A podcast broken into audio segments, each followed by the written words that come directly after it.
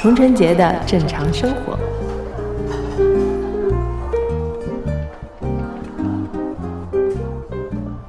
好，欢迎来到童晨杰的正常生活，我是你们的童掌柜。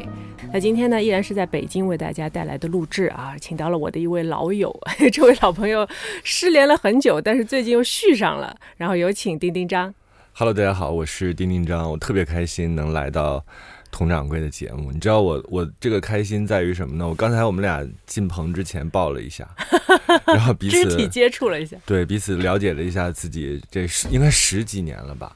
你像零七零八年我们在一起工作，差不多差不多，然后之后就是很短暂的见过，对，但是然后就失联了，失联了。然后我今天我跟我在路上的时候我就在想，我说哎呀，我跟童仁杰应该不算是。再次相遇，我们俩因为都经历了这么长时间，我觉得从细胞的迭代到人整个个人成长这个历程，我觉得我们算重新认识。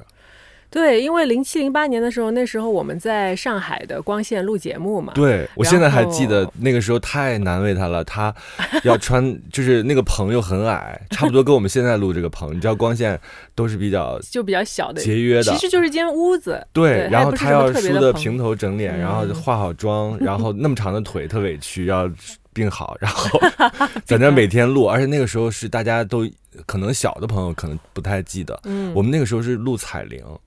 所以，我昨天在想，哎，好像我一直记得那个童仁杰在棚里边录那个九六多少多少多少，哎，对对对对对，很长串很长一串。然后我记得那时候就是，比如说每逢那个过年或者是。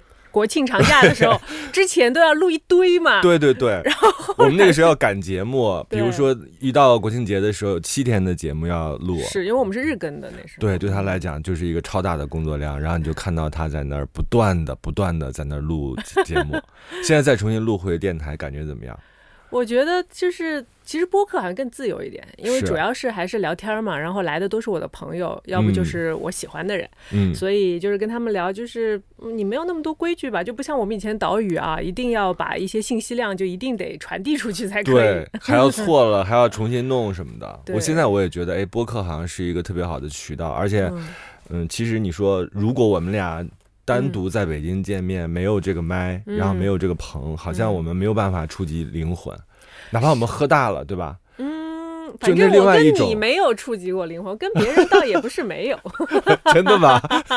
那今天我们争取在棚里触及灵魂，因为我们没有这种机会嘛。因为你是我的领导以前，然后我老觉得你就是比我学问大，然后你又比我懂得多，所以我也不敢跟你。你没有看透我吗？你那个时候其实目光很犀利了，已经。我。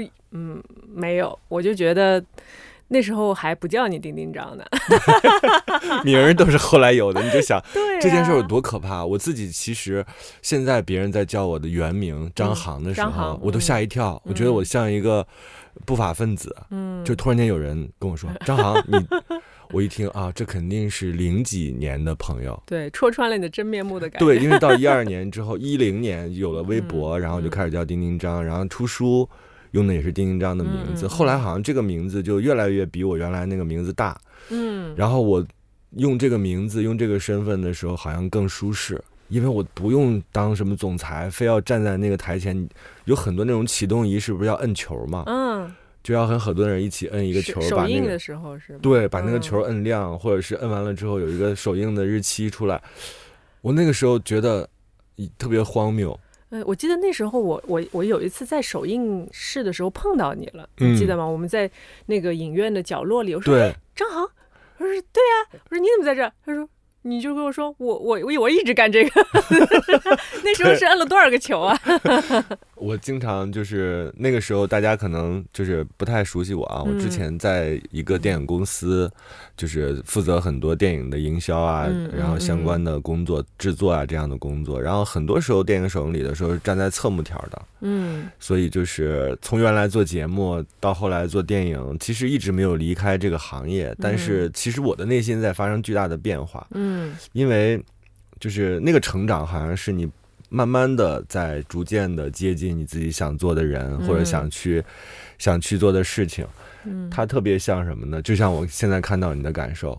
我去年的时候看节目的时候啊，你看《再见爱人》吗？我每期都看，然后 苦于没有微信，无法骂人，然后我就跟那个吴梦之说，我其实我后来才知道，也不是他主要在管，对，是刘乐嘛。对，我就跟他说，我说这个节目挺好的，但是我有几个点想说，因为都是同行嘛，所以我看到你的时候，我就说啊，一个人他其实时间花在哪里，他自己在思考什么，其实时间会给你答案的。对我看到的时候，我说啊，他就是这样的一个人，只是那个时候没有那么明确。然后十年之后，我再看童贞杰，我发现说啊，他确实是变成了他那个时候应该变成的样子。我不知道你对我什么感受啊？因为那个时候我们确实是工作关系，然后同时我那个时候有一层特别厚的壳。我也是，你知道吗？我现在我这次正正好想跟你讲，我那时候就是我觉得，就录节目对我来说吧，其实一开始挺折磨的。你知道我本来也不是干这个的，然后呢，那些岛屿呢，其实老实说，就是你录久了吧，你觉得也没什么大意思。嗯。但是呢，我又不是那种现场主持特别厉害的人，那时候还翻过车，你记得吗？对我，你已经很委婉的在安慰我了，但是我知道那次就翻车还挺大的，我都不记得。你看，我我一直记得这个事儿。你讲一下嘛，要我不要讲，我在别的采访有讲过。对，反正就是一次一次现场主持的活动，然后就是可能啊，这个你也有点责任，你那个叫什么给我的词儿，现场给我的，我都来不及背，嗯，特别长。你现在肯定不怕了。现在。对，是不怕就不接就完了吗？你可以不怕了，因为我觉得那种带毛边的，或者是稍微有点瑕疵的，嗯，我也会有这样的感受。比如说某次发言，或者某次去演讲，别人就突然宕机了吗？会对，突然间空白了，那这个时候怎么办？只有你记得，其实，嗯，任何人都不会记得的，是是是，所以根本不用特别介意。但是我我你这呃，回到我刚才讲的，就是当我看到那样一个就很饱满。然后又非常的看透世事，然后又在这个世事当中，没有没有世事是看不透的，你可又在千万别让我看透了，不要把你架太高，是吧？对 对对，又在这个世看透了就可以走了，还在那儿就是碰壁的时候，我觉得啊，就是我那个时候深度理解你，所以我特别开心。后来我不是我那个节目也很想找你嘛，嗯嗯嗯，但是你知道这个理由也非常的荒谬，哎呀，不能这段要不要剪剪掉？就。是 我当时那个赞助商，嗯，他比较鼓励平凡的女孩哦，就是普通的女孩。我还不够平凡吗？他说，我童贞杰是是 国际名模，不行。我说他不是那种传统意义上的名模，他说那也不行，那他也是名模。当时正好是那个节目播到一半，我们做第五季嘛。我当时其实特别希望就是假公济私，嗯，因为那个对我来说是工作，但是我特别希望说，啊，如果有一个。工作的机会，让我在镜头前，哪怕是跟他再好好聊一次，我觉得对我们俩来说都是一个特别好的，就旧年相识，然后等到我们成熟之后再回看自己。那样的一个感受，所以听众朋友们，你们千万不要觉得惊讶，就是我们俩为什么突然之间来了这么多高密度的输出啊？就是因为我们太久没见了。是是是，而且就是这种感情吧，我觉得就是特别是我现在见十几年前就认识的朋友，哪怕很久没有跟他们相见，但是我一直觉得就是就是你们是见证我成长的人。你不冷血啊？嗯，你没有那种美人具备的那种冷血，或者是艺人具备的那种，我可以忘掉。我觉得我是外冷内热的人吧。对，你你发现吗？就是其实其实，比如说我们刚接触的时候，其实是 就感觉沟通会有点障碍啊，然后就大家说话啊，就是工作的事，几点几点干嘛干嘛。然后时间久了之后，你就会发现，这我这个人吧，其实首先是我觉得我心里应该是都知道的，嗯。然后第二就是。你这个人在我这里的就是心里的位置，我也是非常清楚的。嗯，而且就是在我年轻的时候占据比较重要的位置的人，一般都是会延续到我很久的，就是以后的成长当中，然后成为一个长线的这样的一个关系。所以后来等到再见的时候，或者是当你在想象这次见面的时候，你会怎么想？你会觉得，哎，这是一个尴尬的谈话？因为我有的时候会很害怕。哦，比如说我们真的数十年没见。数十年，但是你知道我对你没有这个感觉，但是我有一些朋友，就叫我张航的那些啊啊啊啊我有过那种翻车的经历，就是你想象的他和经过时间打磨之后的他是完全另外一个人。嗯，如果没有去年你那个节目，因为你展现了非常多，就是呃不太就是日就是比较日常，对，比较日常，比较日常和一些极端情况下的你，所以我就很很放心，我觉得啊，我们俩至少在这个层面上是可以互相理解的。是，嗯，那天我看到一本书叫《那些渐行渐远的朋友》，哦，就是他讲的，就是说每个人生命当中都有一些，嗯，你当时会很好，但是后来会。慢慢走远的朋友，我跟童承杰应该不是，我们俩是当时有距离，我们当时是有距离，但是我这次我觉得我未来会跟他很好。要到微信那一刻，我就非常笃定，因为我这十年的时间花在哪儿，我大概也知道。对，那你这十年干嘛了？跟大家说说呗，跟我说说。其实也大家都知道，其实 主要是我不太知道。我在一二年的时候写了第一本书，嗯，然后基本上就是两年一本。你看今年二二年，我第六本书马上就要出，嗯，所以如果留的时间稍微长一点，周末的时候就能拿到一个试读本，哦，我一定会给你，是因为我觉得你能读得懂。因为很多人，我这次选择的时候就是试读是。不是那种公开发行的，可能大概印了一百册吧。这一百册我就会找一些真正他会看书的人。我没有想错吧？你会看对吧？我当然会看，我看很多书啊。对，我就我觉得你会看。然后这十年当中，其实对我来讲就是一个非常大的变化。嗯，我之前好像在跟童仁杰一起，我这样叫你不会觉得。没有，完全没有问题。因为我后来一直想，好像也没有小名儿，是吧？没有，没有，没有。我这个人就不太适合起小名。杰杰，然后别别别，千万别！我的每一个字儿都不适合做小名儿。然后，呃，我们那个同事的时候，我一直其实我很悲伤的。那个时候是正好三十岁之前。嗯。男生男生到三十岁的时候会有一种恐惧感。男生三十岁就恐惧感了，不是女生一般三十岁恐惧。我们的恐惧感并不是年龄啊、皱纹啊、身材啊、下垂啊这些，我们是所谓的钱呀、事业啊。我那个时候想这个确实比较多，就但我现在不想跃升的时候，对，就是你你到底要做一个什么样的人？文艺一点讲是这个，就是实际一点讲，就是你到底你有什么东西是可以。就是稍微好一点的，那个时候我很差，我觉得我什么都没有。没有啊，但是我觉得对对我来说，我一直觉得你是个挺厉害的人。真的吗？对，因为我们我们工作那个时候，你为什么不说？我就用我的对你的敬畏心已经表现出。那个时候我内心特别自卑。你看，我跟团队里的所有人都是都是那个晕晕乎乎的，然后只有跟你是特别严肃啊，领导领导，就是在我心中你就是。嗯，那个上面派来的领导，上面派来的，对，猴子派来的，对，所以我就一直觉得你，你是一个应该是个就是挺厉害的人。我觉得那那个时候，我记得那个时候就老有就是我们下面的女编辑在说，呃，张航他长得很像丁丁，丁丁历险记的丁丁，对对。然后后来我就突然发现有。你出道了，然后 写书了，就叫丁丁。对，然后那个时候就是内心非常恐惧，三十岁，然后马上就要到了，但是什么都没有，就是没有钱，没有车，你想看到的任何实际的保障都没有。嗯。然后等到三十二岁的时候，突然间就是有一个编辑找我开始写书。嗯。然后那次我觉得算是我真正找到了人生的一个就是脊梁吧，就是找到了那根。支撑你的东西，就像现在露营的时候那种金字塔的帐篷，嗯，只要顶住那最长的那根，对，顶住那个之后，你所有的东西都起来了。所以那个时候开始用丁丁章这个名字，就这样一写就写了十年，就写到从杂文，就像那个写博客、微博一样的，就是大概两千字那种小文章。人生需要揭穿是第一本嘛，然后到现在第六本了，已经变成了长篇小说。哦，它是每一本都是有联系的吗？没有，没有，没有，还没有到那种就是也不是系列，它不是系列独立的。但是我觉得整体来讲，对我来说是一个大的主题，基本上还是嗯人和人的关系，嗯，人和城市的关系，基本上是这样的。嗯，就是我一直想探讨的，就是。人和人之间这种很微妙、很难言说，同时又非常牵动我们心心心情的这种东西，嗯，我觉得它大的主题其实一直都没有变。嗯，我特别嗯，你说，我特别希望能够，其实透过这个整理自己那些痛苦吧，或者整理自己那些所谓的思绪、想法，嗯。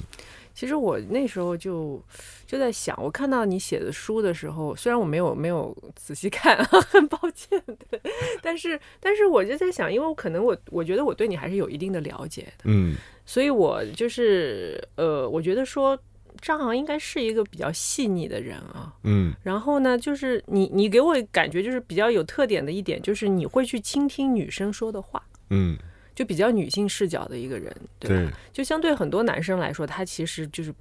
嗯，比如说金圣君，他就 今天有好多出土的名字，艾特他一下，下次叫叫他聊来聊天。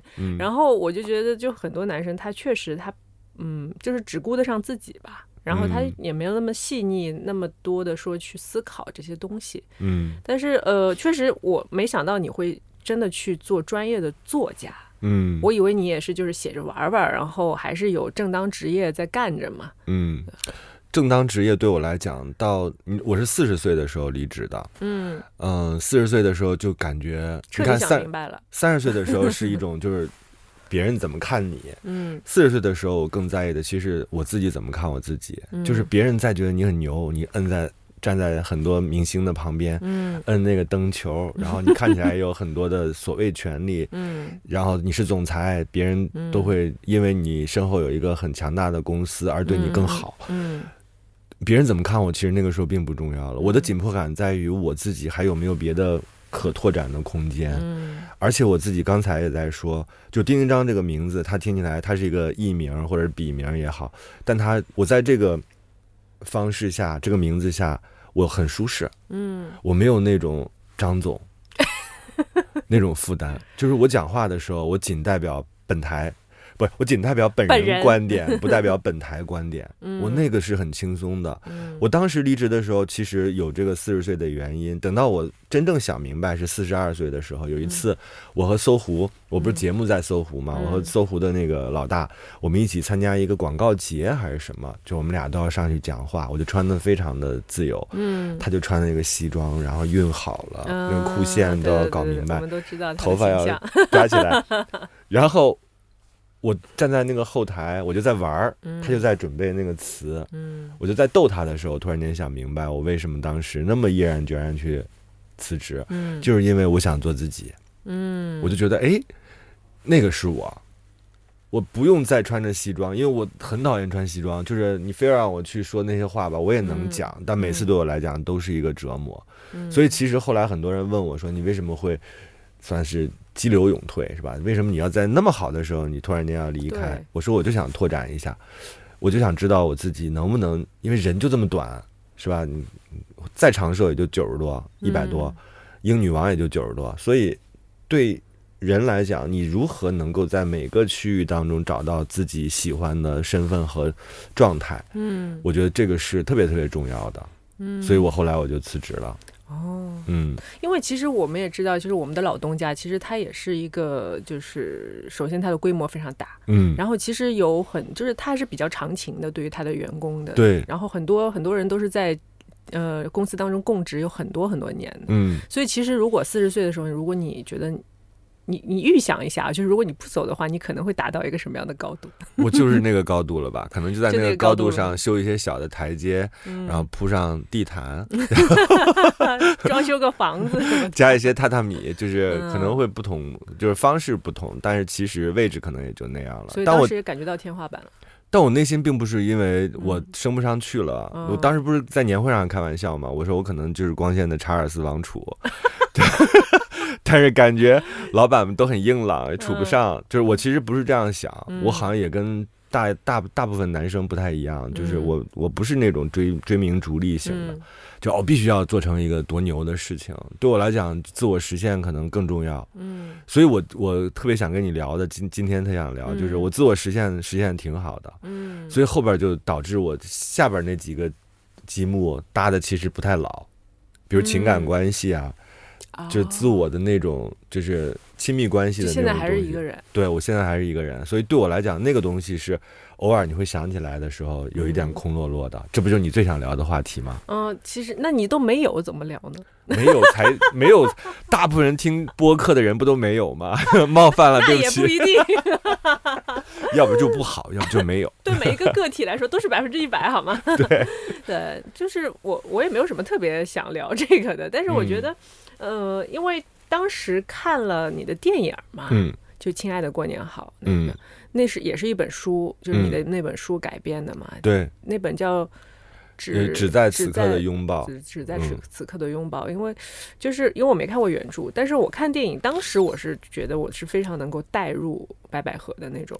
你一个本地人，对，但是我觉得就是女性的诠释，你还是可以听得懂。比如说她想要什么东西，比如说女生到了这个年纪，她是很迫切的想要一些什么东西。嗯嗯，钱也好，房子也好，或者爱人也好，都是都是就是。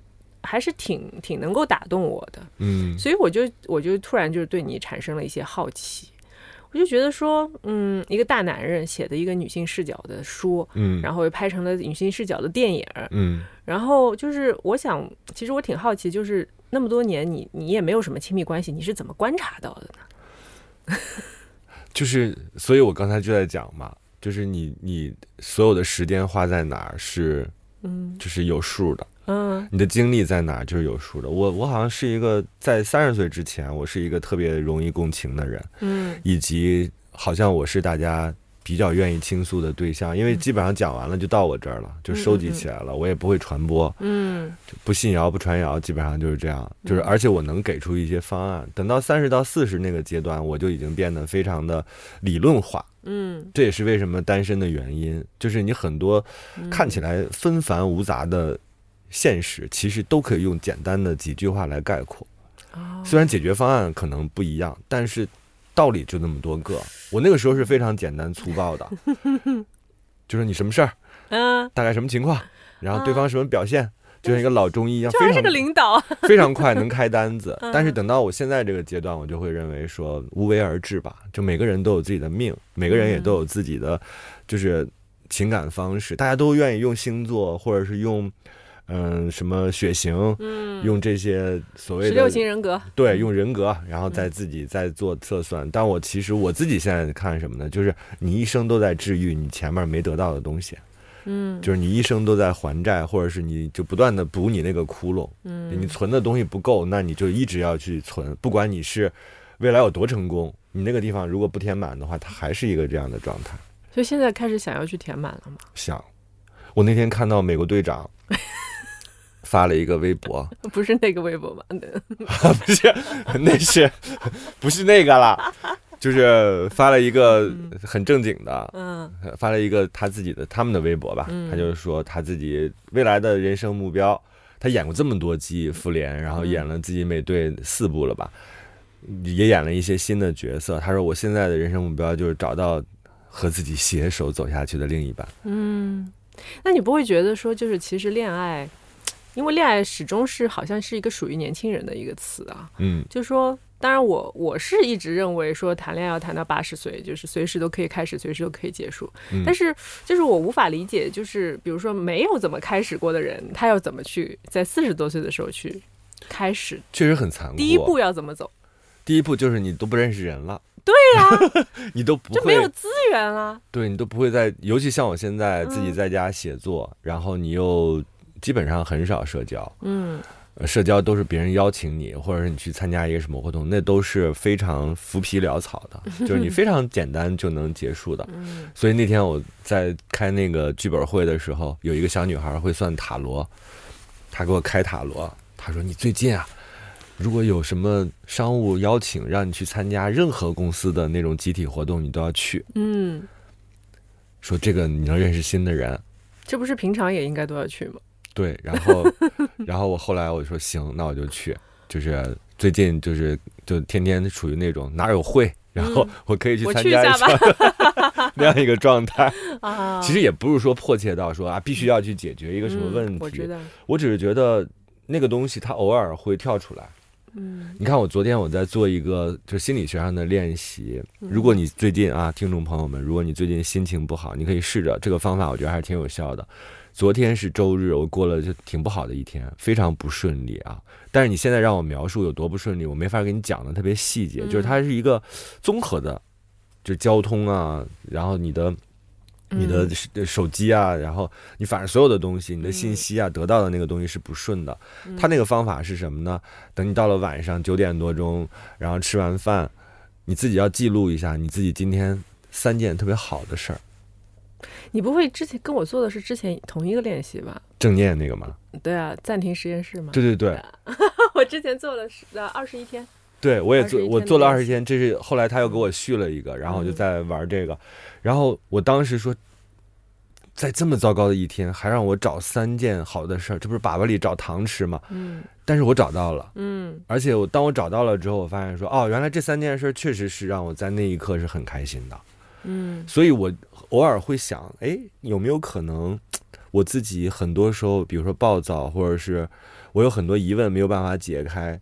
可能是因为我那个根儿上的东西没解决，嗯，就是你你你的理论上就是这样的嘛，就是你对别人不好，是因为你没有被人真正好的对待过，那是不是有可能，当你这个方面治愈了，你就变得比较温和，或者你变得没有那么戾气那么重？嗯，我觉得其实是在找一种新的治愈我的方式。嗯啊，谈热了。对，嗯其实其实我觉得 我的方法非常简单，简单粗暴，就是最近水逆。真的吗？对，近最近真的是水逆，然后就会有很多，比如说电子产品的问题啊，然后路不顺的问题，就是容易会出现的。所以其实有的时候就是你觉得，对我来说，我觉得你找到了那个理由，嗯，你可以给到自己一个理由的时候，你就不会那么那么容易去有戾气啊，或者说暴躁、焦虑什么的。对这个事儿肯定没办法一蹴而就，就是我我现在特别像那种待嫁的少女。你这不是，确实也不是少女 心态嘛，就待嫁的待嫁的少女的心态，就是觉得哎呀，我一定能解决，通过这件事情解决这个事儿，解决所有的事儿。其实不会的，我我一定也知道不会的，因为你的人生只能越来越难。我觉得亲密关系你就必须是一个亲身去经历的事情，你不不能靠想象，不能靠听故事，因为。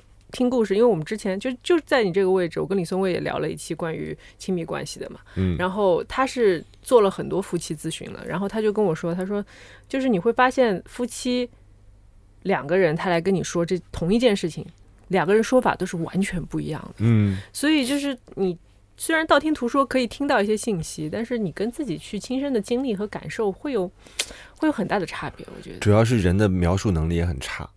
语言只能表达百分之三十嘛？对，而且一旦说出来，可能就是错的。嗯，所以我现在更倾向于，当我和另外一个人的感受出现问题的时候，你肯定也谈恋爱嘛。嗯，谈恋爱的过程当中，你出现一些误差的时候，我现在都不会像之前那样了。嗯，我三十岁之后，就是四十岁之前那个阶段，就是我不是用理论的武器武装自己嘛？我说这个表象代表着他怎么想的。但是我现在我都不会，他就是那一刻那那一时的想法，他并并不代表这个人什么样子。但是你可以总结规律啊，嗯嗯你发现说这个人总是在这件事情上发现发生问题，那这个人可能真的没救了，嗯嗯嗯，他就这是终生的，你怎么可能呢？你突然间遇到一个人，之前都没有生活里都没有你，然后因为你的出现导致它变了，我觉得这个是很难的，对，这是不可能。但是主要是我觉得还是别去捕风捉影吧。嗯，就有的时候太过敏感，对关系会是一种伤害。我觉得，对对，现在主要是没有风，没有一丝风。哎，空调还是有有有，空调还是开着的啊，还是有几丝凉风。哎，那说回你的书吧，这次的新书可以透露一下吗？新书其实，嗯，我名字就不先先不说，是我讲的我自己，其实有点像写自传。嗯嗯，我讲了一个四十岁的人，他。原来都生活挺好的，他在北京生活，他自己各方面都很不错，自己觉得自己怪不错的。嗯，但他其实情感上有一个巨大的问题，就跟你自己是一样的问题，有点像。但他是有一个女朋友的，嗯，然后这个时候呢，他生活当中突然间空降了一个侄女儿，嗯，就他的亲生侄女儿住到了他的家，哦，他原来就有一个空的。房间嘛，那个房间就随便扔他一些东西。现在住了一个大活人，而且是个跟他相差年纪很大很大的小姑娘。小姑娘，然后这个女孩呢就很生猛，很犀利，就刺穿了这个伪善的嗯成年人成年人 他所有的东西，大概是这样的一个故事。后来这女孩带着他去抓奸什么的。天哪！抓谁的奸？抓自己的。抓自己的奸。所以就我我从我角度来讲，它其实并不是乐趣，并不在于说如何抓奸了。嗯，我觉得重要的其实是两个两代人，然后你们俩都自以为熟悉彼此。嗯，但是当你通过对方的视角去看待这个生活的时候，你会发现说，哦，原来其实生活可以有另外的一个角度或者不一样的。嗯，这个挺有意思的。嗯，希望你看的时候也能。感受到那个有意思，嗯，所以如果如果你看的时候，我觉得你大概能体会我现在的想法。虽然那个人不是我，但他里边很多的，嗯，关于对待世界或者对待生活的看法，肯定是我的。嗯，那那个小女孩呢？小女孩是我，我真有一个侄女，真有个侄女。我侄女还去上海封了三个月，然后她后来去上海工作了嘛，大概是那样一个情况。嗯。嗯，所以就是有的时候，比如说跟隔代的人对话，会不会让你觉得就是是跟也是跟以前的自己对话一场？书里边肯定是这样的，嗯，真实的里边就是你现在对不上嘛，嗯，就因为他们他们特别爱用表情，嗯，他们聊微信也是很多表情，对对吧？就是微信上你跟他用表情就能把这个事儿聊聊完，对。我就觉得其实可以更准确的，对吧？当然那个表情也很准确，只是用文字的话，我觉得能够更清晰的表达你在想什么。嗯，所以我其实，在书当中，我侄女跟我的沟通肯定比我现实当中更多，因为现实当中我是一个长辈嘛，所谓的，然后我还承担着很多时候说，哎，要帮她梳理一下你自己要怎么工作，你的目标是什么，可能还会做一些这样的事儿。嗯，所以我其实内心特别希望我跟她的关系是像书里的那种关系一样，但她对我有点可能。有点敬畏啊，你你就是容易让人产生敬畏，可能跟你脸长有关系，我觉得 很容易很容易严肃。我对，因为我我也是属于脸长型，你发现吗？所以很多人如果我见到我我不笑的话，就觉得不敢跟我说话。对，哦，难怪我今天离开家的时候，阿姨在家打扫，蹑手蹑脚的，因为我她进来的时候正在跟苹果打电话。嗯，我说你们这个，因为他正好那有一个储存空间的问题，是他们的问题。我一直在那儿大声的在跟那个指导指导我的技术指导在跟他说话，嗯，所以哦，可能是这样，可能就是我可能言辞很很犀利，或者是严肃，你的形象会让人觉得这个人嗯挺权威的专家型选手。没有啊，在家里不戴眼镜，没洗澡，然后脏兮兮的，应该领导也会不洗澡的呀，应该不权威。嗯，今天有点个人啊，不好意思。那我觉得就是聊个人啊，因为我还没看过你的书，所以我也没办法聊书。上早了，我可以。很抱歉。等那个我新书出来之后，我觉得我要申请再来这儿录一期，没问题，没问题。嗯，然后看再叫上方玲啊，或者。我们的老同事可以聊一些有趣的事儿啊。今天真的是，然后我就知道童仁杰他自己内心说：“哎，有没有一个同事可以缓解一下那个，做一个缓冲带啊？”一直没找到。没有没有没有，我我是就是我其实我跟你一样嘛，就是会有点担心说我们很多年没见，然后会不会就我不担心，你知道为什么吗？嗯，是因为我真的在认真看那个节目。是啊，我没看你的节目啊，是我的错。因为本来说叫我去的，然后没叫我去，我就有点生气，是吧？就说不干了。哎，但是我有看到热搜，我有看到热搜，看你采访蔡少芬啊，嗯，然后哎，我很好奇，你采访一个母亲，嗯，你是你是怎么去挖掘她的？其实我觉得不是挖掘吧，嗯，对我来讲，我我好像也没有特别多准备，我只是有一个大的逻辑，嗯。我我觉得人不管你在哪个阶段，你的痛苦其实是都差不多的。那个厚度就像这么形容痛苦，痛苦就会显得没有那么痛苦，就像那个奶油层，嗯，它就是一层奶油。那个在二十多的时候和四十多的时候差不多。嗯，当然你你到了那种，你肯定有一个阶段是最痛苦的、最沉沦的，但我觉得那个都不是常态。常态的话，基本上就是蛋糕上的那一层。嗯，所以对我来讲，我其实。笃定的是，人人都很平等，不管你是谁，你是一个是一个大明星，你还是一个普通的嗯。女人，嗯，或者是像我嫂子那样的人，就是因为我我觉得我更多的来自于生活的体验，就是你怎么看待周边的这些人，他们的那些痛苦，其实未必是讲出来的，是我很善于捕捉这个，这就是我痛苦的原因，就是比如说我我的那些好朋友，他们生了孩子，他们在一段。婚姻关系当中，他不用跟我讲，说我今天跟我老公怎么了，我能感受得到，我也能看得到，那些东西都变成了非常重要的细节素材。对，它是自然而然的，这个能力我觉得是不可能培养的。比如说，我每天都提醒自己五分钟，提醒自己一下，你要观察人哦。其实不是，它就是一种本能，就是它像。所谓的天赋，我觉得就是这样的。嗯，我刚才想问这个问题，你觉得是你的天赋吗？就有的人是对穿衣服特别有天赋，他就对色彩很敏感。有的人他对气味非常敏感，所以他就很容易做菜。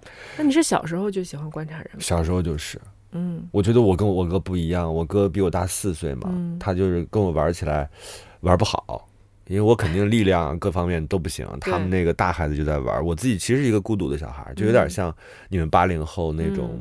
独生子女，我自己有大量的时间自己在玩，自己在自说自话，自己在拿着小玩具编故事。嗯，我觉得这种东西就是天赋来的。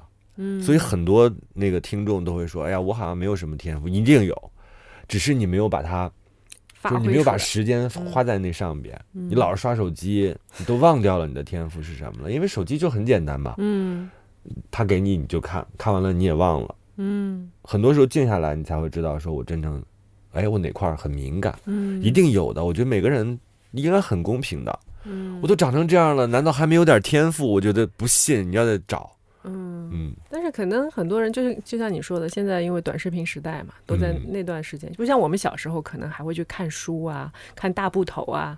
现在我告诉你，我看到谁家里有本书，我对他好感度加十分。哦天哪，那你对我肯定嗯。书和酒。酒酒是能说的吗？可以可以，没事没事。酒可以说。我我们的播客没事。前上前两天有一位嘉宾也聊了酒的事儿。对，但我觉得，嗯，就是我有的时候人是需要一个长线思维的，或者说你的思维是需要沉淀的。嗯，就你需要有一段时间去收集那些信息，你不去评价它，你不去呃去做过多的总结。但是某一天你看到一个一本书，或者你见到一个人跟他聊了两句，你突然觉得，哎。所有都合适，嗯，就全部合上了，你就觉得，哎，这个思维体系它就在那里成形成了一个闭环，然后就变成你自己的东西。对，嗯，所以对我来讲，我一开头就在说嘛，就是说你的时间花在哪儿，时间会给你答案的。嗯，就是你总是在想这件事情，它慢慢的就会形成很多的理论，这个理论未必你能写得出来，嗯，但它一定会在某一天的时候，它像。自然而然的，就是像分娩出来了一样，因为是你孕育的，是的，所以我一点都不着急。就是说，哎，你现在行业不好，你怎么想？我说，只要我自己还没瞎，我特别担心我眼睛出问题哦。然后或者是我只要还愿意思考，嗯，就是我没有对这件事情产生厌倦或者是疲惫，我觉得都可以。那写作对你来说，你觉得是你找到的一个终身的爱好吗？你会一直写下去吗？我会。我会一直写下去，然后我这这两年也在跑步，嗯，写作和跑步就像共通的，嗯，他告诉我什么呢？任何事情都会结束的，嗯，痛苦也好，快乐也好，嗯，所以当你跑完八公里或者十公里之后，你像佛祖一样看这个世界，是，他当然有这个内分泌的这个分泌啊，内内啡肽，对内啡肽的分泌，但更重要的其实是。你自己知道，说任何事情它都有一个终止的那一刻，只要你往下走，嗯，所以快乐也好，痛苦也好，对我来讲就相对来说就比较淡然了，就没有那么敏感的。当然，你说每天的烦躁还会有，但是你说大的事情上，反而因为你日常有特别多细的东西在关注，大的日大的那个事情上，反而你会削弱，因为就是就是你像探照灯一样，咱们。做那个暂停实验室，就探照灯一样，你关注这儿了，你那个大的痛苦可能就消减一点嗯，就那边就暗了。对。那但是就是我觉得，就像你之前说的嘛，就是渴望亲密关系这个事儿，或者说因为我是身在亲密关系中的人，嗯，然后你也看现在好吗？挺好的，嗯，挺好的。对。一会儿我将，嗯，大概十分钟之后，我将开始 开始八卦吧。我将开始探访童贞杰最近的。情感历程，好的好的，我自己情感历程还比较单，比较简单。我觉得比较开心的时候都是比较简单的，可能不开心的时候会稍微复杂一点。嗯，因为你要去找那个源头，或者说每天都有新的不开心来冲击你。嗯嗯，其实呃，我我刚才想说的是，就是因为亲密关系，就是对我来说是我是经历过两段婚姻的人嘛。嗯，所以我想跟你说的就是亲密关系当中，其实快乐和痛苦，可能痛苦有的时候还多一点。真的吗？是的。然后就是，嗯，其实我觉得我跟你聊下来，我们以前没这么聊过。但是我觉得我们俩都是属于那种喜欢总结理论的那种人，嗯，就总结方法、总结理论的，就是想把生活，而且喜欢应用，就是就想把生活变得尽量的简单。是的，是。然后因为这个，就是人世间太复杂了嘛，特别是而且你说跟我们在一起的人得多省心啊！我们有理论支持，嗯，我们有解决方案，我们都能给到你解决方案，而且我们解决方案一般都不难。但是你知道，就要你要进入进入亲密关系，就是因为我刚才问你第一步是什么，第二步是什么，你这人都没有。但是我想跟你分享的是，就是其实你要进入一段关系的时候，你势必是要把自己的感性去放大很多很多的。嗯，因为像我们这种理性的人，如果你见到一个人就咔咔咔咔就开始，你知道就像那个机器人一样，就开始一二三四五数据全都出来了，那你就会觉得特别没意思了。这个事儿，特别是你，你说跑步。开始就看到了尽头，这个事儿咋整？整不起来，是不是？就是，嗯，这是我，这是我想跟你分享的一点啊。嗯，就是恋爱这个东西需要化学反应。对我，我常常会忽略掉，因为咱们都是因为太对这块比较深耕多年，深耕多年。对，而且你还要写书、写故事。对，然后对所有的情感逻辑，包括心理学上的一些东西，也日常都有进步。所以等到真正遇到情况，我就刚才在开玩笑，就说跟我们在一起的人多容易。但是你知道吗？我们往往会爱上那些不按照我们解决方案的就把你弄疯的那种。因为那些真正按照我们逻辑，或者是按照我们整个的方法去做的这些人，往往不吸引我们。嗯，所以你刚才说我是个，我可以变成同事，但是无法成为爱人。对对对，或者成为我的手下，就是有有有有有有有。你去跟我上班挺好的，但是谈恋爱确实是所谓的势均力敌，根本不是说所谓的那种钱呀，你有一辆车，他有一辆车，不是，是你们俩情感能量那个东西要要在一起。但是很多时候，我就发现我很奇怪，我在这个谈恋爱这件事情上，我属于。你刚才说我理性，我一直认为我说我特别感性，我是一个这个做天做地很喜欢谈恋爱的人，但其实不是。对，我自己整个看下来，我是一个非常理性的人。就昨天晚上失恋喝多了，肯定到十二点钟，比如有个朋友在陪我喝酒啊，说咱俩喝喝喝，我 太痛苦了。到十二点，我说你走吧，因为我明天八点钟有个会啊，所以我就会，我是这样的处理方式。哎，我跟你特别像，你知道我那时候第一次离婚的时候，那时候不是特别痛苦嘛？但是我也出去玩啊，但是很多人就说，哎，你怎么失恋了？你也你也这饭还是吃得下呀什么的？我说啊，为什么不吃饭？不吃饭我很难受，就是完全不会跟生理产生任何的联系。别人都说：“哎呀，我今天不想吃饭，我没有胃口。”我说：“没有胃口。”我说：“我很少没有胃口，就是除非拉肚子，我觉得那是没有胃口的。我人生当中好像除非是生病了，对，就是很难有这种就是没有胃口的时刻。”哎，我突然发现我们俩怎么如此相像？对啊，所以我们总是在一些就是啊，对，就是超出我们认知和领域的那个范畴上。在元宇宙相遇是，对 所以没辙。我我现在，对我们总是被一些我们控制不了的东西吸引，这可能就是我们所谓的那个神秘感，嗯我们喜欢的那种东西。对，所以就是其实到我这个阶段嘛，因为呃摸在亲密关系当中摸爬滚打，摸 爬滚打那么久，我就觉得其实有的时候朋友带给我的这种感觉。你给你给我描述一下你认为人生最美好的时刻。哎呀，我真的，我觉得我人生美好时刻太多了。你讲一个，你也可以说它没有到来。最美好的可能还没有到来。你讲一个。嗯，我觉得其实年轻的时候，你更能够深切的感受到那种狂喜。嗯，现现在狂喜很少了。就比如说我，我很想要一个，我我就是想要你此时此刻的，你想要一个美好的场景，它可能是有时间线的啊，可能是有昨天有前天，但是你要的要的就是那一刻是什么？你觉得是几个人是什么样子的？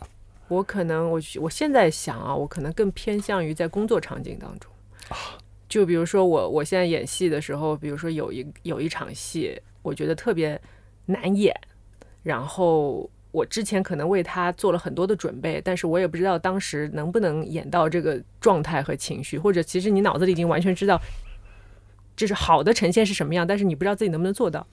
但是最后当你做到的时候，你看了监视器那一段表演，连你自己都觉得 OK 的时候，其实我觉得有时候演员的表演，他不是说导演觉得怎么样，嗯，而是说你自己看到自己这段表演，你有一个对自己的判断，因为你对自己太熟悉了。当你看到荧幕中的自己，哦，你认不出自己，你觉得他就是这个人物的时候，那你肯定是百分之一百是对他非常满意的。那这个时候，哪怕导演不满意，我觉得我自己都可以满意。我觉得这种时刻是让我觉得会非常有成就感的这种时候。天呀，我都不敢说我的答案了。你说呀，你这不就是一个男人的思维吗？啊，是吗？对，但是女人有男人的思维，会容易变得比较快乐。嗯，我我的场景是昨天晚上刚和那个谈恋爱刚谈完，嗯，然后今天呢再跟好朋友坐在一起吃饭、烧烤、喝酒，这是我最幸福的时刻。为什么是谈完之后跟好朋友？就是你看，很多人他就是大家也可以自己试着回答一下这个问题。这个问题不是什么心理学啊，就是我自己自创的。它。更像是你自己对自己向往生活的一种临摹，就是你大概知道你自己是什么样的。你看我就是不上班，我要跟好朋友在一起。那个时候的我其实是最放松、最自由、最有价值感的。嗯嗯，我不是跟自己爱人在一起啊。按道理来说，最美好的时候不应该是我能说那个 我能说我跟你其实很像吗？对吧？就有时候你的亲密、最亲密的那个人，可能你跟他相处的时候，你反而会有压力。对他没有给你带来那种就是。最畅快的和最平静的生活，那我们俩到底适合不适合亲密关系呢？按道理来说，不应该是说你在木屋里两个人赤身裸体，下边是白色的熊皮。哎呦，我跟你说这个事儿，我已经找到了一堆科学数数据来证伪了，就是说你两个人在一起，热恋期不会超过十八个月，嗯，然后那种亲密行为不会超过三十次。就是当你过了这个数值之后，你必然是要进入平淡期的。嗯，当然除了一些就是比如说天赋异禀的选手除外啊，但是这个也不代表双方都是天赋异禀嘛，就可能有一方特别需要，另外一方没有那么需要。但是，呃，所谓的呃荷尔蒙就是就能支撑这么多，对，就就是这些数值。嗯，那怎么办呢？所以就是亲密关系，它不是一个荷尔蒙纯生理的东西啊。它是一个，就是我觉得最终的最终啊，就像我们那么喜欢朋友的人，就是最终的最终，你的另一半一定是你的好朋友，就是他变成了你的好朋友。嗯，当然不完全说我跟好朋友什么事儿都可以做，但是就是。就是你会觉得这个人，你是想跟他一起去干点什么事儿，嗯，你想跟他一起出去玩儿，你想跟他一起看看书啊，然后一起逛逛街啊。就是因为其实很多关系处到后面，可能是说，哎呦，我都我我都不想跟他睡在一张床上了，嗯，就完全就是分居不是一个很好的方法吗？就家里来打卡，两张床。我跟你说，分居不会带来更亲密的，只会更疏远。啊，真的吗？你知道人是永远需要，而且特别是男性，到了年纪大的时候，年纪越大的男性，他是越需要身体接触的。不是不是说一定是那种身体接触，而是说，比如说有人拥抱啊，有人呃亲吻脸颊啊，这种牵手啊，都对他们来说是很大的心理的安慰。最近我觉得有点孤单。哎，我也不能说我买点啥给你，这似乎不能播。对，但是就是。嗯，有的时候就是人的生理需求和他的真正能够实现的，呃，说满足对方的这种能力是不匹配的，所以这才会造成我觉得在关系当中的各种拧巴的事情发生。对，所以有的时候你，那你现在在这个关系当中，你自己是一个什么样的状态？你还会拧巴吗？或者是纠结吗？有的时候你会觉得，哎，他好像跟我想的不一样，还会持续吗？没有，没有，我觉得。其实搞事业去了，也不是，就是我觉得，呃，我我我的我对另一半的要求其实非常简单，嗯，就是你既然已经入了我的门。门，这么说，哎，不是，我刚刚想说什么来着？就说等于说进了我的门，进入了我的法眼，就说你我你成你是一个呃，比如说我我在万千人当中看到了你，然后我觉得你可以成为我的老公，嗯，你是符合我的要求的，就是我的要求不。不是说只只是钱或者什么乱七八糟的，就是说，呃，他很综合，也可以说他非常化学反应，就是可能就是你的一种感觉，你觉得这个人你可以跟他呃相守很长时间，我觉得不会逆反，嗯。然后呢，当他呃跟你生活一段时间之后呢，我我是一个特别怕麻烦的人，所以呢，就是我也对我的另一半，包括我的父母都非常知道我的需求，就是不要来麻烦我。就是不要跟我作呀，嗯，无理取闹，就是你可以提要求，但是你不能提一些我解决不了的事情，嗯，或者说我我觉得特别不符合常理的事情，你就不不该有这个需求的事情。所以就是呃呃，我我有时候觉得我很像一个严肃的老头子，你知道吗？然后 K K，你为什么要挖苦我？我们像吧？你说的时候你就还瞟了我一眼。没有，呃，真的没有这个意思，是误伤误伤。然后 K K 就比较像一个小孩儿。嗯。嗯，其实他可能，我看节目的时候，我也在想，哎，K K 好像就是是你另外你没有的那部分，小孩，你最没有的部分都在他身上。可能是他是一个非常感性的人，嗯，然后他也是一个呃呃，我觉得他应该是被他的原生家庭也是伤的有点重的人，嗯。嗯，但是我一直在跟他说，我说就是你是可以改变你自己的命运的。嗯，你是可以通过你自己的手，真的好像一个老头子，感觉给你放一些圣 光，然后你拿着一本书，你是可以改变自己命运的，K K，站起来。我跟你说，我们现在的聊天非常有意思，主要分两部分，第一部分呢就是互相吹捧。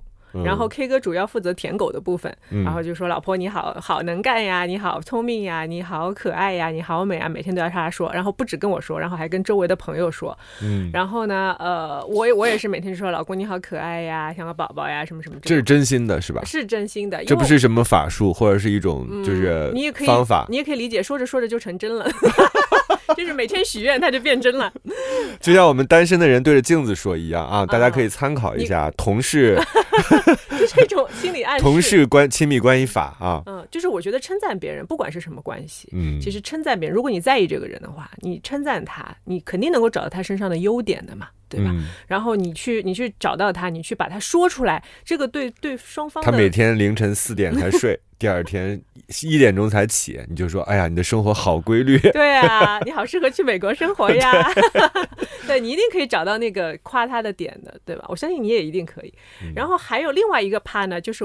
就是有点像我跟他上课，就是比如说我每天我我每天会听课嘛，然后会看书啊什么，然后就跟他分享一些我哎我觉得今天看的很有意思，我就跟他说说说，然后他开始呢他会觉得有点跟不上，嗯，因为他不是一个特别习惯去一直在思考的人，他会觉得很累，他比较喜欢玩儿。对吧？喜欢兄弟情，然后呢，就渐渐的他也会去看一些呃，比如说我喜欢看心理学方面的书，他也会去看啊。然后虽然他看的很慢啊，天啊，这好像那个好学生被分到 把那个差生分到一桌，然后就就就是我小时候干的事儿是一模一样的。就是我以前是学校，比如说班级第一名，然后呢就分了一个最后一名在我旁边。对，对，然后 K 哥没有没有最后一名，但是我觉得就是我们俩的好处是，其实我们都在微调整。嗯，就是一直在微微调整自己。就比如说，我以前会比较傲慢的，我觉得你你都不懂，你你只知道只知道跟朋友玩。嗯，但是我后来发现，其实他是一个非常善良体贴朋友的人，然后同时他也是愿意去学习的一个人。我对于就是就是你知道，老师对学生，我觉得你很好学，嗯，我就觉得你就是个好学生。对，而且那个是装不出来的。对，他立刻有的就会有反应，对吧？是的，是的。所以我觉得，那现在你们俩还有矛盾吗？节目里当然会放大一些了，因为那个要剪出主线来。不是，但是确实节目之后就是好了很多。当他当我们同时看到就是自己的表现的时候，因为你在嗯，就是比如说我们这样说话的时候，然后等到我们在听到这段话的时候，你肯定感受跟现在又不一样。你有没有觉得我我真棒？我怎么在闪闪发光？虽然我在发火，但是我在想，哎，怎么这个我居然能说出这种话？开玩笑，开玩笑啊！当然，K K 也有同样的感受。我们这一期可以叫童晨节节目之后，这个重新是吧？重新回看。嗯，其实之之前也聊了一些，但是我觉得主要是就是大家都愿意改变。嗯嗯，不是说我整个把我那是一个非常正向的事情，对对对，是正向的改变。而且就是因为呃，我我我之前也说嘛，你如果听过跟我跟林玉洁那那那期的话，也讲到，就是说因为。真的，我跟他说，我一张嘴和几万个人骂他，跟他说你做的不好，还是有 量变和质变的区别的。感觉他现在被监督了，也不是被监督，就是他可能意识到自己有一些行为不是那么合适，嗯，然后也去。就是他是一个默默的去改变的人，他不会去大声的叫。但是我觉得，对于我来说，就是你要保持生活中，就像你说，生活中的敏锐度。嗯，你最你最亲密的人，你肯定要一直观察他。我们是这样的，我们太容易表达了，我们也太容易整理，然后整理完了之后又要描述出来。嗯，所以对我们来说，这是一个特别简单的事情。但是你知道，对于很多人来说，说对不起，嗯，是一件非常困难的事情。哦，我经常说对不起，我也经常说，是因为你不会因为我说了这个对不起就损坏我其他的部分。但是有很多人，他认为我如果这个都说了对不起。那我其他都完蛋了，多没面儿啊！对，他就很坍塌，所以我们是很容易就是整理的，但不是说那样的人不好，只是有的人他能力真不在这儿，就是人家真不在这个情感关系上天天思考啥，为什么你们要老讲什么亲密关系啊？这不就是我媳妇儿，这不就是老公吗？他没有这样去思考，他的精力花在另外的地方，就是那你也没办法，也能理解。是亲密关系，其实是我觉得是人生当中一个很大的一个部分。是，其实你要花很多的精力，就是它不是说你工作之余的一个呃，比如休息的地方，不是，是，你是要花着跟公司工作一样的精力去来不及了，他的来不及了，来得及，来得及，像美队一样，是吧？十年，那美队还是帅很多。对呀，我说美队凭什么？他的荷尔蒙还是对呀，美队发发照片就行了呀。啊，那不那就可以促成一些短暂的关系。那你自己现在怎么怎么面对，或者是怎么定义自己现在这个身份？因为在我之前，就我们失联的这么十几年，对吧？然后前面你都是，哎，你有想起我吗？在是十几年，当然想起，因为我经常。老去那个上海，嗯，然后每次去新天地的时候，都会想起我们去拍那支宣传片啊。你不说我都快忘了，就非常好看那支宣传片。然后还有就是有时候路过一个什么地儿，我们搞过类似什么“加油好男儿”的活动。啊，我们还一起去伦敦，你记得吗？对对对，然后在 伦敦，对，在伦 敦，然后我们俩还吵架还是怎么？没有吵架吧？我们俩能吵得起来吗？好像吵了。就是你在说我为什么不按照那个服装的方式去穿衣服，然后我当时就有那种真的是纯傻，就是哦，就是我们去个活动是需要有 dress code 的，对对对对对，但我当时就觉得为什么要非得这样？就 我是啊，现在想北京大老爷们儿不穿对，现在有点 傻，觉得很傻，但是你那个时候是对的，我我经常会想起来一些这样的时刻。你现在怎么想？你觉得哎，我未来这个工作方向，或者是嗯？嗯，所谓童晨杰这个名字，你准备把它往哪个方向走？呃，我觉得其实做播客已经是我觉得近两年做的一个比较对我来说比较重大的决定。嗯，就是因为之前我们包括做比较长期的节目，呃，那些节目其实还是相对比较表面化的嘛。对于我来说，就是展现好吃啊、好玩啊、好喝啊。呃，包括我后来再回光线做生活魔法师，其实也是一些嗯偏时尚和生活的东西，就是大家可以看到的，嗯嗯，教大家怎么去花钱的东西。但是我觉得播客对我来说，更多的是一种心灵的探索吧。嗯。嗯，就是跟很多朋友，因为嗯，可能日常不会跟他们聊到的一些内容，对，然后包括一些嗯，其实不那么熟的朋友，嗯。嗯，你不那么了解他的时候，你尝试去了解他，走入他内心的这种过程，都是我觉得非常有意思的。嗯，同时我也想把就是更多人的不同面去展现在我的博客里面。嗯，所以呃，当然我还有另外一档播客在小宇宙嘛，小宇宙是有的时候是更个人化一点，就甚至有的时候我一个人 solo 说个一个小时什么的。也有，呃，就是就是非常感性的，就是很个人化的东西。但我看订阅数也挺高的啊，对，还还可以。我觉得我们今天的内容可能有一部分也是可以放在小宇宙上的，我们可以可以分两段来来呃放不同的平台，嗯，看看是有什么不同的效果。嗯嗯，我觉得这个是我最近觉得比较让我有一个根的一个事儿。嗯嗯，就是说呃，我去演戏也好，或者我去参加活动也好啊。那呃，演戏的话，你还是需要很多的时间去准备，同时去呃，需要有一些参考啊，有一些嗯，跟比我厉害的人的沟通啊什么的。但是活时尚活动嘛，你知道，就真就是这么回事儿。我不是不是看不起时尚界的人啊，但是就是对我来说，我已经做了二十。我们现在说话，我们现在说话有多谨慎，每句话后边都要加括号，连说话都要加括号了。非常强，对，就是因为。哎，但是太多朋友在这个圈里了，但是我我就是它是另外一种生态，就是大家太熟了，然后我也做这个工作太久了，所以你会觉得哦，你差不多就是你知道那个规律了，你知道吧？你知道那个规律之后，你也不用太走心，反正就是展现你自己就可以了。嗯。但是演戏和播客呢，确实需要你花更多的心思，一个是怎么更好的做自己，一个是怎么样更好的演好那个角色。对，嗯，我自己看就是整个你的那个状态，我就觉得啊，他到了可以输出嗯的时候了，因为确实是思考之后，嗯，那个东西它其实是有价值的。当然，我自己现在因为跟方玲他们也在做一个播客，嗯，你就会收到特别热情的反馈，因为我们走过的路肯定还有人不断的在走。你们的播客也在喜马拉雅吗？我们在那网易云，在网易云，嗯，全网都有。嗯，我们叫过山。过山，过山情感脱口秀。哦，回头我去听一下。对，你可以听一下。然后，方玲有情感吗？方玲没有情感。我们我们经常会说，我们特别像。对。就是呃，玉州是那个原来飞鱼秀的主播嘛，她在美国，然后她嫁了一老公，她前面就是情路非常坎坷，然后后来哒就嫁了一个。嫁了一个之后就成了最对的人，他的爱情之路就很顺利了。就这样，就是我们都不看中间波折的，我们都看有没有取到真经。然后我跟方玲就属于那种，我是理论很强的，嗯嗯，就是你就相当于我是一个男版的你吧，就是。然后方玲属于男版的没有实践的我，对，没有实践，我有实践，就 哩哩啦啦，反正就各种各种，反正因为我觉得像我们这种人。谈一场恋爱，那不得体会十辈子的情绪啊！嗯，就可可知道怎么收集了。嗯，方玲属于很空窗的，就是空窗挺久的。很久的。他这次去上海就是去相亲的。我说：“哎呀，你连童贞节都没有见到，你怎么能算就是找到了那个？应该从你那儿再拿到一些资源吧？”呃，你帮他想一想。确实不好，也不好找。可能你让我找女的，还女生还多一点，男生好像确实。就主要在我这儿已经被筛了，筛了好多了，是吧？不合适，不合适，不合适，就全筛。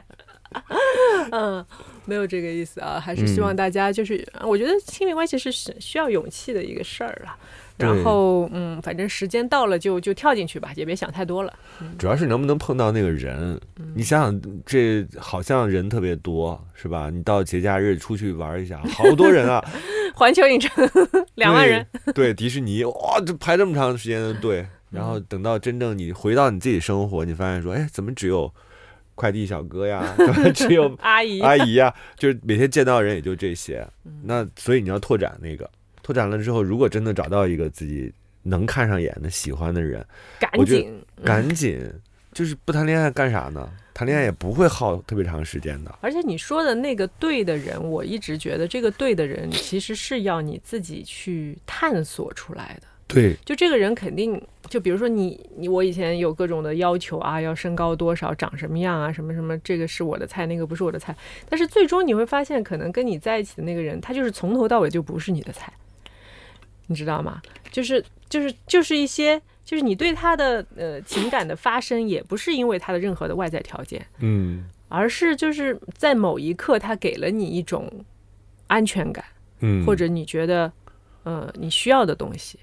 然后呢，相处之后，你是需要有一段时间去磨合，甚至于很长的时间去磨合。你看，我们俩结婚到七第七年，哎，第第六年，第六年的时候去参加了《再见爱人》嘛，嗯，然后今年是第七年，然后你就会觉得说，所以你们是提前养过了，现在养吗？现在觉得对方还是非常合适自己。现在你把它放在家里是特别安心的。嗯，他他也不藏在家里，就是在外面，我也觉得是挺挺安心、挺安全的。就是这个人跟你的情感连接不一样，嗯，就是这个情感连接不是说有另外一个人出现，他是可以去把它变成零的，嗯，是是不可能的，嗯。那你是那种只要有了这个情感链接，你就可以非常开心的去工作，嗯。如果那块很乱，你就会很乱吗？呃，我小时候是这样的。就是我第一段婚姻的时候是这样的，嗯，就是我为什么我后来总结了为什么那时候做主持人就是一直觉得进不去，然后一直觉得我只是在完成一个任务，嗯，然后。就可能就是你的心一直是被那个人牵着的，就虽然他不在你身边啊，这种感觉很奇怪。就是说他从某种程度上，这种好折磨，其实是一种消耗。嗯，是的。但是你年轻的时候你不觉得？你觉得因为他是我老公，所以这是因这是这个感觉是。他都是你老公了，你还会有这种担心？不是，你不是担心他有任何的外面的事情，而是你所有的生活重心，你的脑子是围绕着他在嗯转的。就比如说我在我会想有的时候，哎，我们录到这个时候他应该起床了啊，这个时候他应该干嘛？就是你以他为中心的，对的，是以他的时时间表为中心的，您可以理解这种感觉。可以。对，就是比如说他要回来了哦，他要回来了，然后我要我我所有的事情我都不不什么我不安排了，然后就就陪他或者干嘛。所以你但是你这个就很容易失望，因为你觉得你排开了所有的时间，人家没安排你。对，人人家跟你待两天差不多的出去开始干别的事儿，但是其实你现在想这也是正常的，对吧？但是你那当时你就会觉得哎呀很失望，嗯。而且你又会觉得说啊，我我跟他是一个比较比较 famous 的，就是有名的关系，所以我在外面的举止啊，或者说我去见人要非常非常谨慎。所以其实当时我的朋友反而是很少的，嗯，就是真的很少。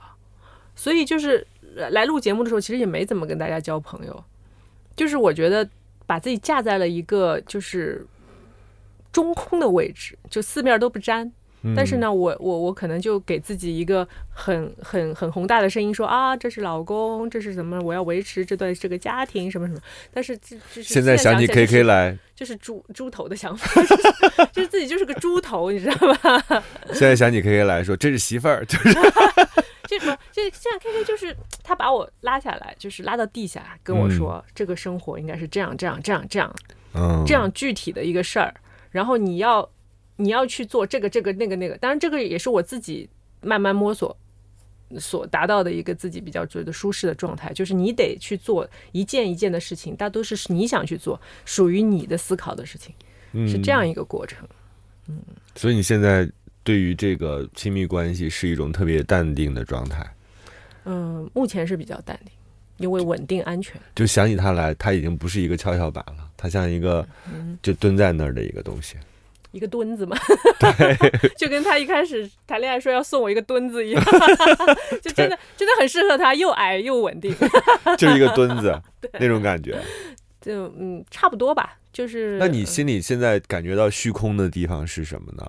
嗯，其实还好，其实没有是吧？因为我觉得就是人的经历的可贵，就是我相信对于你来说也是这样的。比如说你写第一本书的时候，你肯定还是会有一些忐忑的吧？嗯，就是自己表达的东西，别人是不是喜欢？是吧？然后慢慢一本、两本、三本啊，不断的受到认可，变成了畅销书作家，又有数字来支撑你的时候，那你肯定是觉得越来越有信心的嘛。嗯，所以就是你在做一些事情的时候，你比如说我以前跨界做主持人，我觉得做的很糟糕。后来开始就是转型做演员，一开始也很糟糕。但是慢慢的近两年开始，你变得可以去呃进入到这个真正进入到这个角色的时候，你觉得你的一些表演，包括播客的一些反馈也好，都有来。就是认可你的人会变得越来越多的时候，嗯，那你整个人的状态肯定是更有主心骨嘛。但你没有办法说，我只只从这儿开始，那个东西其实也是积累。对，谈恋爱其实也是一样。我觉得我就是一个非天赋性选手。我觉得我年轻的时候其实脑子不是特别好用。你都长成这样了，你脑子差不多就得了。就是你还想怎样？就是我觉得我可能，我现在想，我可能如果早个五六年能够达到这个状态，我还想早会已经不得了了。不可以，这个世界还要有这个基本的秩序和公平的，嗯，对吧？是，但是我很很庆幸，就是呃，到了现在觉得达到了这个状态吧。我觉得人一旦进入一个稳定状态之后，你是很难去被彻底的打破的。所以这是一个比较完美的状态。嗯。我要求不高，我挺知足的。你要求还不高，然后 K K 在这块儿，他要求很高，要求高，但是我对他也有感性的宽容啊，这是这是可张可弛的事儿嘛。嗯，那你表达的逻辑肯定很完整，但是在他那儿，有的时候你的逻辑要稍微的自我的去破一破，不然的话，你这个事儿就变得很无聊嘛。嗯，那你现在在情感生活，就是比如说你现在在一个特别稳定的情感关系当中，你还会看到就是让你哎眼前一亮的人吗？嗯，几乎没有。对，我我很难很难，就因为你你很清楚这个过程太不容易了。嗯，那就算眼前一亮，OK，俊男靓女，大家每天都可能见到，哦，这个长得不错啊，怎么？但是你想，呃，这个人要跟你再从头走一遍啊，想想都头疼。从小学开始。是啊，那你除非说现在真的我就是单身，然后那我们再再再花点时间，对吧？而且现在人好没有耐心啊。没有。没有耐心，就是你得快速的进入，然后快速的判断，然后快速的离开。而且那个那个时间，就那个 moment 太太吓人了。有的时候是你自己感兴趣多一点，然后你就明显感受到就你俩聊天记录，就是你自己说的多，嗯，对方就有点淡淡的，然后你就突然间泄了气。等到有一天晚上你快睡了，你本来就很困了，他突然间来劲了，但你也就是提不起那个兴致，就错过了。对，就要双方都在那个点上，太难了，太难了。一个人一个手机，是吧？然后几百个联系人，很难的。但我的经验啊，就是你如果真的喜欢这个人的话，你得迁就的。你得要迁就那个 moment，就是如果双方都有这个想法，找工作找老板谈。如果双方都有这个这个这个 timing 的概念的话，那你就可以很很快的就接近了嘛。嗯，就我们当时就是这样的，就是哪怕每天再累再怎么样，可能一定要视频，一定要说，喂，我吃饭了，我是怎么怎么就这，而且这不是规定的啊，不是说你要怎么的，而是就是很自然而然的，双方就有一个来回。然后你就会觉得，OK，可能现在不合适，但是分享欲嘛。对，但是我有我我似乎我们已经达成了某种承诺，但这个承诺不是宣之于口的，而是说是双方的一个默契。那你你也愿意这么去做，他也愿意这么去做的时候，那这个事儿就成为了所谓的双向奔赴。我很容易形成规范的，因为我就是项目心理啊。谈恋爱，那你得谈出点动静来，谈出点规矩来。早安，给我说起来，晚安说起来。中午可以，如果忙的话可以不说，但是早安晚安必须说。就是它慢慢就形成了一种，就所谓的那种教条的。因为我金牛嘛，就是非常啊，我老公也是金牛，是吧？金牛是好老公了，是了，是好老公，但是他也很轴，很轴，很轴的土象嘛，就是。所以你要，我觉得我花了那么多年，慢慢的去，嗯，去浸润他，去改变他，对。但是他也嗯，就比较开放吧，可能所有的一切都源自于我们对这段关系的维持的渴望。嗯，那你当时那个困扰你的问题现在还存在吗？你说孩子的问题吗？对，嗯，现在我们都觉得没有的话会比较轻松。算是一个决定，还是说？算是一个决定，因为我都我都这个年纪了，如果再再改决定，应该也很难了吧？你呢？你有没有想过？我。如果有孩子会是什么样？没想过，我现在已经到了那种厌孩儿。对不起，有孩子挺好的。然后就是因为最近几次露营都有小孩儿，然后觉得啊，原来那么可爱的宝宝，怎么到八九岁的时候都已经就是翻天覆地了？我自己其实我觉得他对于如果像写作者写呃写作者写作者和创作者来说，他应该是一个特别好的体验，而且他可能会打开我们新的。就是认知方法，嗯，所以对我来讲，它是一个比较开放的问题，嗯。嗯，对，因为你还没有找到那个可以，对，就离得有点远了，已经有点远了。但是男人还好，男人的生殖力可以到八十岁，是吧？是的，你保养保养，八十岁 好好保养一下。儿子二十的时候，我一百多，就就别去想这个问题。我觉得觉得现在，首先的人他的本身的生命状态就。变长，首先，而且质量也变高了。嗯嗯，可能到六十岁以后就是中年吧，中年人。我觉得，现在我觉得我们俩还挺年轻的。就是我戴上口罩，戴上墨镜，骑自行车出去的时候，我都敢叫保安叫叔叔。哎呦，主要你戴着个帽子。对对对，我说 叔叔帮我开一下门假装声音还很小。好呀，我觉得今天聊的差不多了。嗯，我们有内容吗？我特别担心我们只顾自己在没有没有我们的聊天了。我觉得我我的播客就是就是就是相对来说就是展现给大家我们的一些经历的过程。就是可能我自己听我一年之后、两年之后再听我自己的播客，我都觉得哎，我现在的想法可能跟当时又有点不一样。嗯，所以你就是我觉得就是要表达。嗯嗯，所以大家如果那个只熟悉童晨杰，不了解丁丁张呢，可以关注我的微博丁丁张。好的好的，你自己最后还宣传。然后新书什么时候发？新书应该十月份吧，现在在做设计那个封面。嗯嗯嗯。啊，我等我那个试读本第一时间给到童晨杰，他看完之后，我觉得他会给我一些反馈的。嗯嗯，好的。然后到时候有机会的话，我们来聊聊书。对，好吧。嗯。然后在发售之前，给大家再。宣传一波，到时候对，我觉得对于我来说，销售当然很重要啊，因为它能保持你继续写下去的权利。嗯，但是更重要的，其实我也特别希望大家能从里边看到自己，就是看到自己的那个想法。嗯，好的。嗯，别的没什么可宣传的，就是希望大家都征婚征婚，能谈恋爱的赶紧谈恋爱，征婚是没不靠谱的，要要认识身边的人。嗯。异地恋也不靠谱，要见到要摸到真人。嗯，行，网恋也就算了，是吧？网恋也有点玄乎。对，好的。网恋都是跟自己谈，知道吗？网恋还不如写书。对，网恋不如去干点别的。好吧，那我们今天就到这儿。好了，那我们今天的正常生活就到这里了。感谢丁丁张，期待你的新书。好，大家可以关注我的微博丁丁张，嗯，然后我的新书啊，就购买链接啊，都会在那儿。好，我们到时候如果如果上节目的时候如果发售的话，我们可以放在 show notes 里面。啊，太好了！如果你不发，我就上去，我就注册一个账号，然后花点钱做一个 VIP 账号，在上面狂贴贴个十条。好的，好的，欢迎欢迎。我相信佟掌柜的那些。朋友，那个听友都是那种特别有钱但单身的，特别适合读我的书啊！真的吗？嗯，我以为你要要相亲。不用，现在这个我没有，我卖点书挺好的。嗯，好的好的，那现在今天就这样了，拜拜。